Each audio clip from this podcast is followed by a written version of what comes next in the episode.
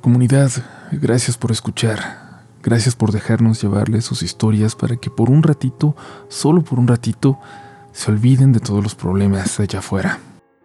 En los siguientes minutos su única preocupación debe ser dejarse llevar, asustarse, cuestionarse su escepticismo tal vez, ser partícipes de las siguientes historias como si ustedes estuvieran ahí. Quizás alguna vez les toque y sean ustedes quienes comparten su relato.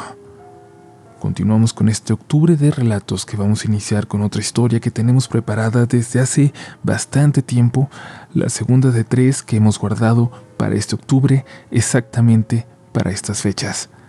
De nueva cuenta, ustedes van a decidir si es parte o no de la saga que ya hemos narrado. Estás escuchando Relatos de la Noche.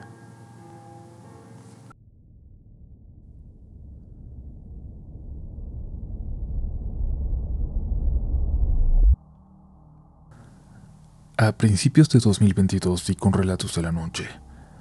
Me eché en poco tiempo todos sus episodios, todos, con excepción de esos largos, las sagas, pues la verdad es que yo soy más de historias cortas, las que siento mucho más cercanas a mí, a algo que me podría pasar, a las cosas que se cuentan que ha vivido mi familia. Me dan más miedo. Pero finalmente le entré a esos episodios larguísimos y el que más me llamó la atención fue el crucifijo del padre Lucas no por el miedo que me provocó, que claro que fue importante, sino porque inmediatamente me hizo pensar en una historia que me contó mi tío Genaro. Algo que le sucedió a una persona con la que trabajó ya hace años, pero que mi tío contaba asustado, porque decía que a su compañero se le ponía colorada la cara al recordarlo. Por el tema, por el pueblo que se menciona, justo como lo describe mi tío. No sé, yo creo que si no son las mismas cosas, al menos sucedió en el mismo lugar. Y eso ya es mucha coincidencia. Ellos andaban en la construcción. Ahí llegaba mucha gente a trabajar de fuera. Mi tío conoció a personas de muchos estados de la República, sobre todo del sur. Uno de ellos era un señor de Naucalpan, del que mi tío prefería no revelar su nombre. Se refería a él como se referían en el trabajo a casi todos, siempre por el nombre del lugar de donde venían. A él le decían así, Naucalpan. Su historia era algo triste, pero común en un país como este. Él llegó a Guanajuato buscando trabajo y cuando creyó que ya había conseguido, lo subieron a él junto a algunos de sus compañeros de viaje a una camioneta y se los llevaron a un rancho muy lejano entre la sierra. Ahí se dio cuenta de que lo habían reclutado sin quererlo para el crimen organizado. De ahí no había forma de volver. No es como que pudiera renunciar o echarse para atrás. O trabajaba o trabajaba. Pero claro, ellos, los que llegan así, son la carne de cañón. A los que mandan a cosas peligrosas porque para esa gente son desechables. Él se salvó de muchas hasta que, agradece a Dios, lo agarró la policía. Si los que lo hubieran atrapado hubieran sido los contrarios, no lo hubiera contado. Pasó un año y medio en la cárcel. Al salir lo único que quería era juntar un dinerito para regresar a Naucalpan, a su casa, con su mamá. No quería llegar con las manos vacías. Una vez que se quedaron a trabajar tarde en una casota que construían a las afueras del pueblo, se les hizo de noche y como andaban trabajando extra y tenían que empezar muy temprano la jornada siguiente, mi tío Genaro, Naucalpan y dos compañeros más decidieron quedarse ahí, en la construcción. En el pueblo se contaban muchas historias de brujas, y la verdad todos creían en eso, aunque nunca se habían topado con una. Ahí, Genaro les pidió permiso para compartirles algo de cuando anduvo en los malos pasos. Todos le dijeron que sí. Sucedió en un rancho perdido, de esos que ya son de la gente mala, en algún lugar de la Sierra Gorda de Guanajuato, no muy lejos de donde estaban. De pronto se fue la señal de todo de teléfono, de internet. Y eso no era nada bueno.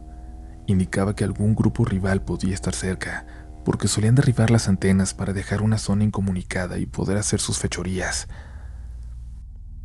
Naucalpan les advertía a mi tío y a sus compañeros que escuchaban atentos que él había visto cosas terribles, escenas que nunca iba a poder borrar de su cabeza por más que quisiera.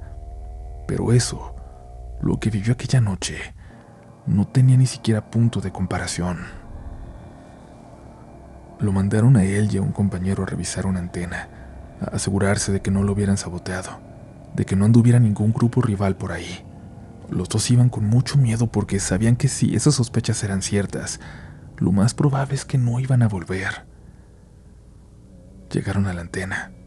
No parecía haber nada extraño, pero la zona parecía muerta. Ni siquiera se escuchaba el viento, aunque veían las hojas de los árboles altos moverse. La otra persona le sabía esas cosas y decidió subirse a revisar. Le pidió que le echara aguas. Y aquí, aquí dice mi tío que a Naucalpan se le cortaba la voz, se le salían las lágrimas y se ponía muy rojo al continuar.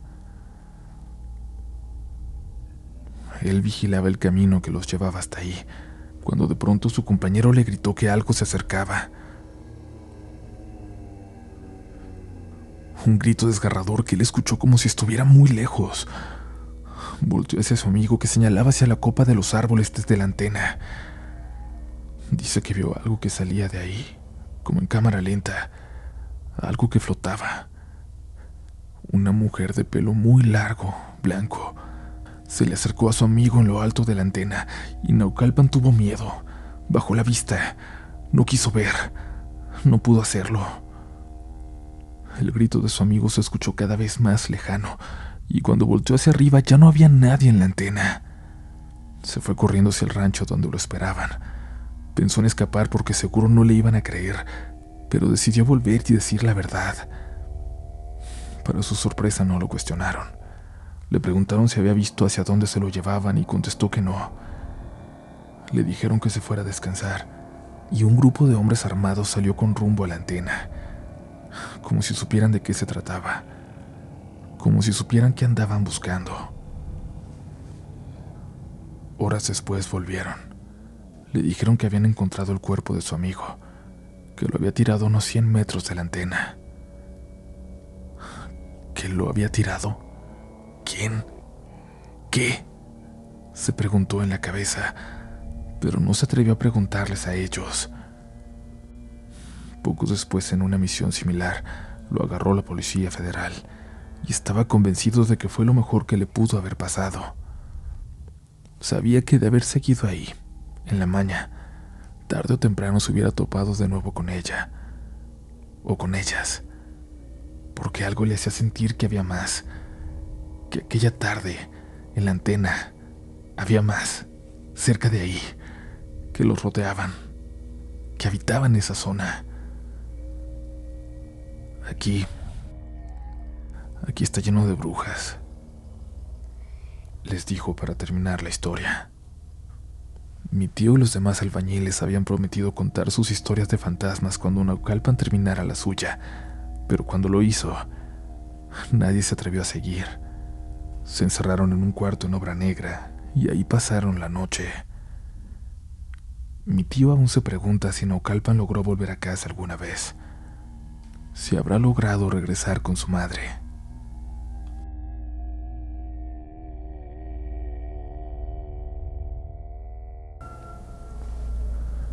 ¿Alguna vez te has sentido observado cuando vas solo por la calle? Voltear para darte cuenta de que no hay nada ahí. Bueno, yo hubiera deseado que realmente no hubiera nada aquella vez que yo volteé. Saludo a toda la comunidad de Relatos de la Noche. Soy un fiel seguidor del proyecto desde hace ya un tiempo y he querido compartirles esta pequeña historia que viví en carne propia. Verán, debido a que en mi ciudad el transporte público no es tan efectivo, al menos en la zona que frecuento, he optado por trasladarme en bicicleta a todas partes. Y es así como aquel día que estaba transcurriendo de lo más normal se transformaría en algo aterrador. Todo comenzó cuando cayó la noche. Habiendo ya culminado mis actividades por ahí de las diez y media, me dispuse a regresar a casa.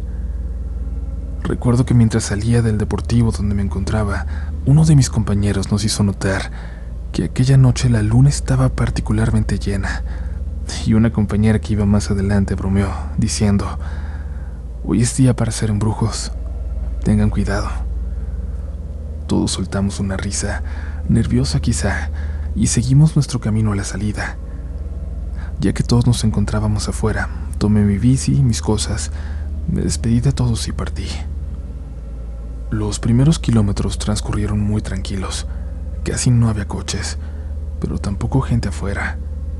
Eso se me hizo un poco extraño, pues generalmente y a pesar de la hora, nunca era el único regresando a casa o caminando por esa calle. Decidí no darle importancia y quise disfrutar de la tranquilidad de la noche. Pasando ya un rato de rodada, llegué a una calle que tengo que tomar casi de forma obligatoria para cortar camino, y es que de no hacerlo, mi trayecto aumenta de 20 a 25 minutos. Y eso, sobre todo ya tan tarde, no me lo puedo permitir, pues mi mamá siempre espera a mi llegada para poder irse a dormir. De noche esta calle en particular parece sacada de una película de terror. Tiene muchísimos árboles muy altos, otros que no lo son tanto el alumbrado público es muy tenue por falta de mantenimiento.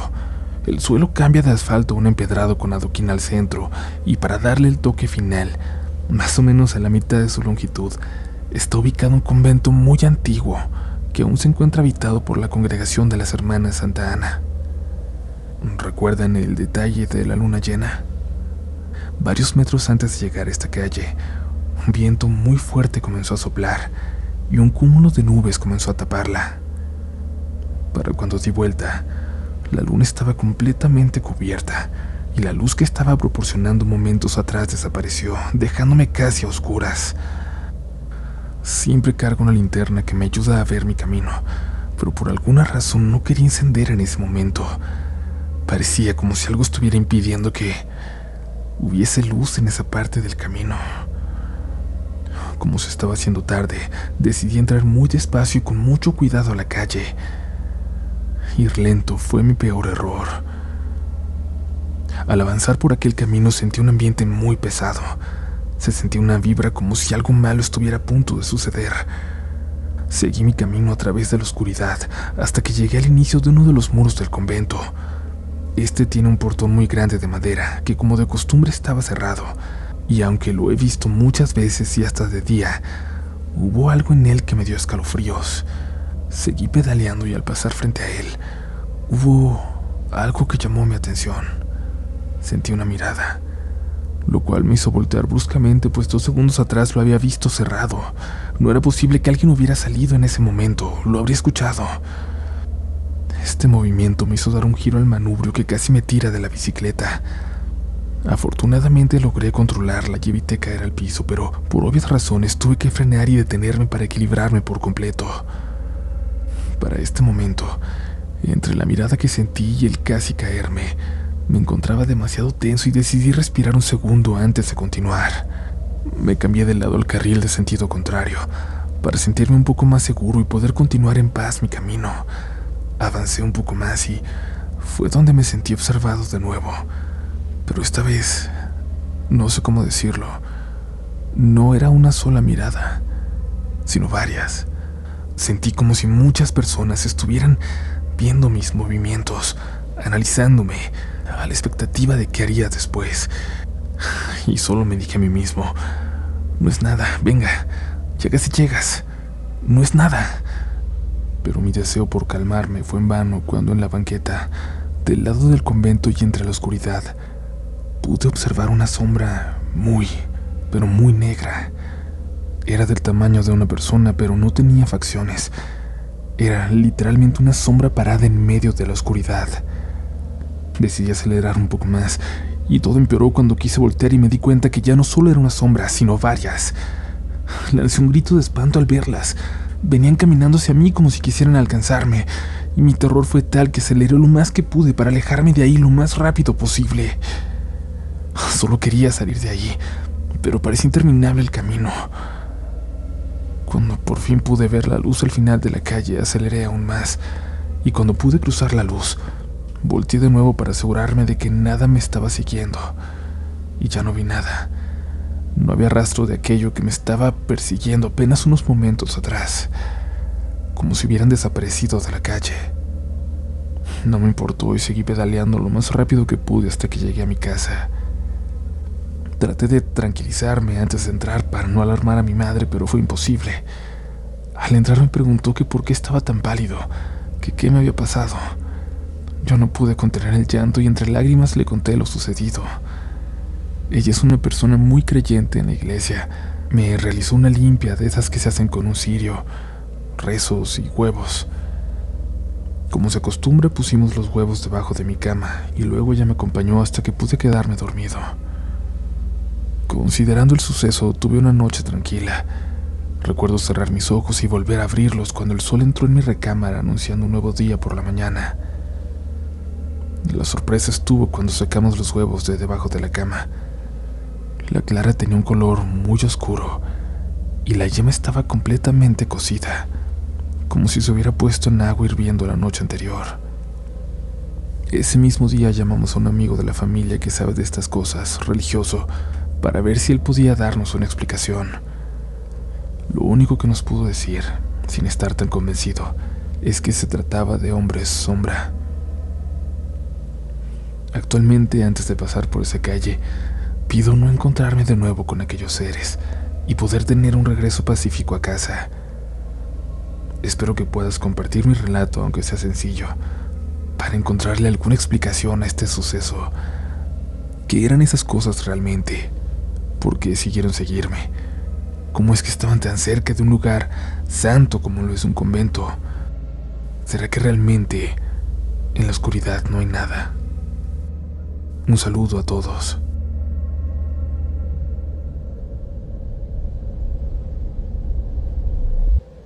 Hola comunidad Relatos a la Noche.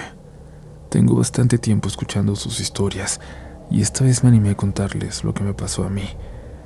Esto ocurrió justo el año pasado, pero apenas me atrevo a compartirlo. Cuando inició la pandemia me vi en la necesidad de buscar un empleo por lo difícil que estaba la situación. Yo soy enfermera general y actualmente estoy por terminar mi licenciatura, así que acepté un trabajo que consistía en el cuidado de un adulto mayor. Este sería en casa del paciente durante las noches. No vi nada de malo en el trabajo, pues me ofrecían un buen pago y quedaba sumamente cerca de mi casa. Se trataba de un adulto de 95 años que vivía solo, no tenía hijos y nunca se había casado. Siempre estaba solo, por lo que tenía enfermeras a su cuidado 24/7. El primer día que fui, la otra enfermera me dio las instrucciones y me mostró la casa. Se trataba de una casa antigua pero muy bonita. De entrada me di cuenta que era muy grande, por lo que se percibía un gran silencio al solo estar nosotros tres en la casa. Me explicaron que yo podía dormir en una de las habitaciones o que podía quedarme en el cuarto del señor, ya que tenían un sofá cama enseguida de su cama. Yo decidí quedarme con él, para estar más al pendiente. Antes de irse, la enfermera me dijo que por las noches encendiera una lámpara que estaba en el pasillo principal que daba a las habitaciones, por si me daba miedo, dijo, y sin más me dejó las llaves y se fue. La primera noche transcurrió normal, Encendí la lámpara y me aseguré de que el señor se acostara a dormir. No habló para nada conmigo, pero no vi que fuera algo extraño. Yo no dormí en toda la noche, para estar alerta a cualquier situación. Por la mañana llegó la misma enfermera, le tocaba cubrirme, y me sorprendió cuando me dijo que era su último día, que acababa de renunciar. Por lo que sabía, ya no llevaba mucho tiempo ahí, pero no le pregunté el motivo de su renuncia. Las semanas pasaron y todo estaba normal. A veces escuchaba ruidos en la casa, sí, pero nunca me dio miedo porque pensé que, siendo una casa antigua, eran los muebles crujiendo, la casa sentándose o algo así. Un día, platicando con la enfermera que me recomendó al trabajo, me preguntó entre risas si a mí ya me habían asustado. Yo no entendía a qué se refería, hasta pensé que era una broma, pero después me dijo que ahí pasaban cosas extrañas y que por las noches era más común verlas. Yo no podía creerlo porque ya tenía como un mes y nunca vi o escuché algo más allá de un simple ruido. Nada, solo sonidos, puertas que se abrían, pasos que yo quise atribuir a algo que venía de la calle. Después me platicó que todos los enfermeros que han estado en la noche no regresan por esa razón y que la enfermera que había renunciado se fue porque la asustaban frecuentemente, incluso en el día, y simplemente no pudo soportarlo. Yo negué que me pasaran cosas, y ella solo se reía y me decía que era porque Seguramente aún no me querían correr. Lo dejé pasar e intenté seguir con mi trabajo normal. No dejé que su comentario influyera en mí. No quería empezar a imaginar cosas a partir de entonces. Pero no sabía lo que en verdad me esperaba. El señor con el tiempo empezó a hablar más conmigo, a crear confianza, por lo que me pidió que no encendiera ninguna luz por las noches. Incluso a veces despertaba y si percibía la luz encendida, me pedía rápidamente que la apagara. Y yo así lo hacía porque pensé que le molestaba la luz. Un día estábamos ambos en el comedor. Era temprano y teníamos solo esa luz encendida. Él estaba leyendo y yo hacía una tarea, yo dándole la espalda al inicio del pasillo principal, con la lámpara apagada, claro. Estaba muy concentrada en la laptop cuando de repente escuché la puerta de una de las habitaciones abrirse. Esta vez, cerca de mí. Esta vez no pude atribuirlo a algo que venía desde fuera.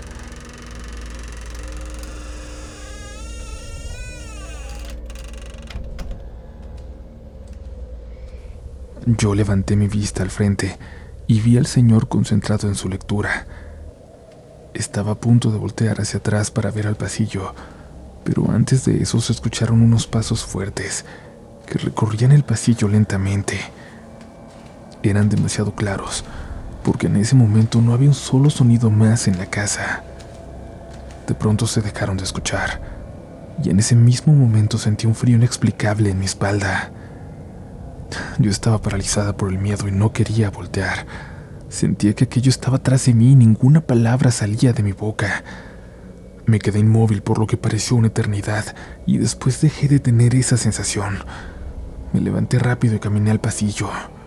Estaba completamente oscuro y la puerta al fondo, que era de la habitación principal, estaba abierta de par en par. Decidí no darle importancia, fingir que no había pasado nada. El señor nunca se dio cuenta y me pareció extraño. Desde esa noche, cada vez que llegaba me aseguraba de cerrar bien todas las puertas de las habitaciones, cosa que dejé de hacer rápidamente. Y es que, cuando dejaba las puertas bien cerradas, las encontraba completamente abiertas por la mañana. Todas, cada una de ellas. No sé cómo le hice, pero no dejé el trabajo, aunque las cosas se fueron intensificando. Había veces que incluso percibí olores muy fuertes. Por las madrugadas de repente sentía de forma inexplicable un aroma de flores naturales provenientes de ningún lado, en medio de la oscuridad. Y por lo contrario también, a veces eran olores muy feos, como azufre, olores que realmente no podía soportar. Finalmente dejé el trabajo porque volvimos a clases presenciales. Hasta ahí habían sido experiencias que me producían miedo, sí, pero lo peor fue después, porque llegué a sentir el terror verdadero. Tres meses después me llamaron del mismo trabajo, pidiendo que cubriera una semana. Yo, la verdad, no lo dudé y acepté porque estaba de vacaciones y necesitaba el dinero. Tenía la idea de que ese tipo de cosas que pasaban en esa casa las podía soportar y que tenía la situación controlada, pero sea lo que sea que habitaba ese lugar, Claramente ya no me quería ahí esta vez. En la primera noche de mi regreso todo se veía normal como siempre. El señor se acordó de mí. Todo estaba de lo más tranquilo. Parecía que sería una noche sin ningún contratiempo. Lo único diferente era que el señor ya no quería permanecer solo en ningún momento. Tenía que verme que estaba en la misma habitación para él poder estar tranquilo. Incluso en un momento fui al baño y cuando salí él ya estaba gritando desesperado porque pensó que lo había dejado solo. Tenía mucho miedo. Eso no había pasado antes. Eran las dos de la mañana. Todo estaba en silencio y en completa oscuridad. El señor dormía plácidamente y yo estaba viendo una serie. Como era diciembre hacía demasiado frío, por lo que me cubrí con mi cobija hasta la cabeza. De un momento a otro, se escuchó la perilla de una puerta pero no era la puerta que daba al pasillo. Era la puerta de una habitación que estaba conectada al cuarto donde nos encontrábamos, como si fuera un closet, mismo que estaba permanentemente cerrado. Lentamente se escuchó la puerta abrirse y en ese momento reaccioné. En mi mente lo primero que pensé fue que el señor se había levantado y no me había dado cuenta, por lo que quité la cobija que cubría mi cabeza. Pero lo primero que vi fue al señor acostado en su cama completamente dormido y la puerta frente a mí semiabierta. Me quedé acostada viéndola. Allí adentro solo había oscuridad. Estaba intentando asimilar lo que estaba pasando, pero en ese momento la puerta se cerró y luego se abrió. Una y otra y otra vez chocaba con un calentón de piedra que no permitía que se abriera por completo. Yo estaba muerta de miedo y nuevamente mi cuerpo se paralizó. No me podía mover y solo podía ver la puerta abrirse y cerrarse bruscamente delante de mí. Cabe resaltar que no había ninguna corriente de aire ya que estábamos en invierno y todas las ventanas estaban cerradas. Cuando la puerta dejó de cerrarse, intenté tomar mi celular para pedir ayuda. Tenía miedo y quería salir de ahí, pero no podía ni siquiera levantarme del sofá. Cuando finalmente lo encontré entre la cobija, una silla de computadora se empezó a mover hasta quedar a media habitación. Todo eso frente a mis ojos. Yo ya estaba llorando y en la desesperación pude marcarle a mi hermano. Por suerte me contestó, aunque ni siquiera podía explicarle lo que pasaba porque no me salían las palabras. Cuando finalmente le pude contar, me dijo que encendiera la luz y que despertara al Señor, pero aún tenía miedo de levantarme. Mi hermano me dijo que me saliera de la casa, pero yo no podía abandonar al Señor en esa situación. Entonces me dijo que iría a buscarme, pero le dije que no. Mi hermano me convenció de levantarme, de prender la luz, y en cuanto lo hice el señor despertó y lo primero que me dijo fue, apaga todas las luces, por favor, apágalas. No le hice caso. Aproveché que despertó para ir a ese pequeño cuarto y cerrar bien la puerta, poniendo el calentón enfrente para que ya no se pudiera abrir. No dormí en toda la noche, y para mí fue la más larga de mi vida. Ni siquiera me levanté al baño y esperaba con ansias que amaneciera para poder irme. Ya por la mañana, con la luz del día, me animé a revisar ese cuarto, pero no había nada, absolutamente nada. Era un cuarto vacío, simplemente lleno de espejos. Me fui a mi casa y ese mismo día decidí ya no volver. Tiempo después me siguieron buscando para este trabajo, pero ya no accedí. Me quedé con muchas dudas, pero ya no quiero buscar las respuestas. Tardé demasiado tiempo para superarlo, e incluso dejé de escuchar relatos en la noche por un tiempo, ya que este susto fue el susto de mi vida. Nunca le conté a las otras enfermeras. Lo único que supe es que todas renunciaron con el tiempo. Hoy, no sé quién está cuidando al Señor. No sé qué es lo que está con él en esa casa.